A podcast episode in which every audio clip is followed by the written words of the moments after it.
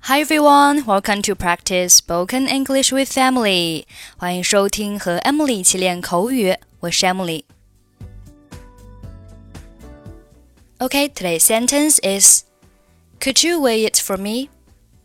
Could you weigh it for me? Could you weigh it for me?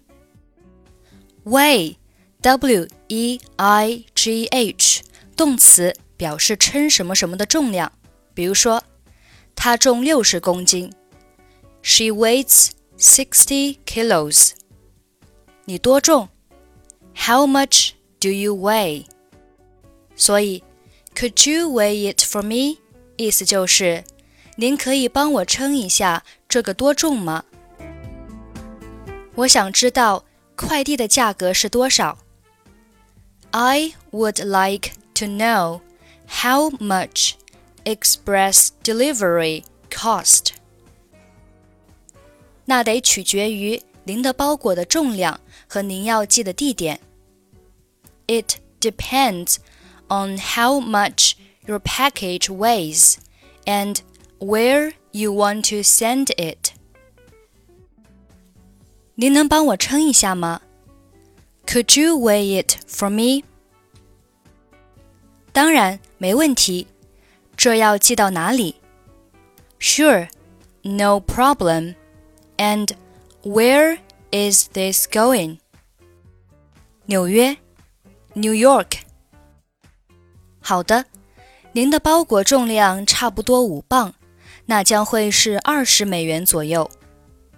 Okay, your package weighs about five pounds.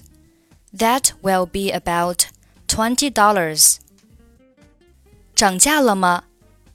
Have the prices gone up? 是的，涨了，因为油价也涨了。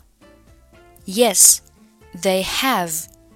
It's because the price of oil has also gone up. 好的，我明白了。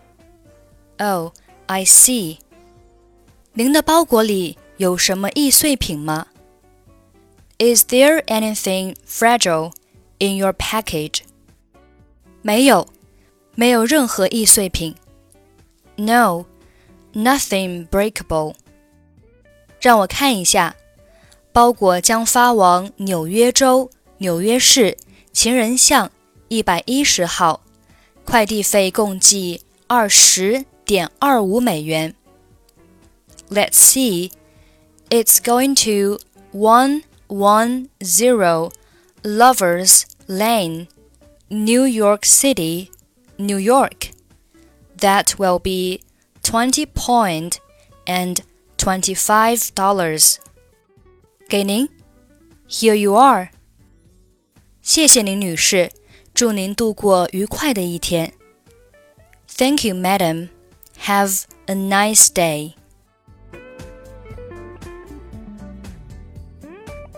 I would like to know how much express delivery cost. It depends on how much your package weighs and where you want to send it. Could you weigh it for me?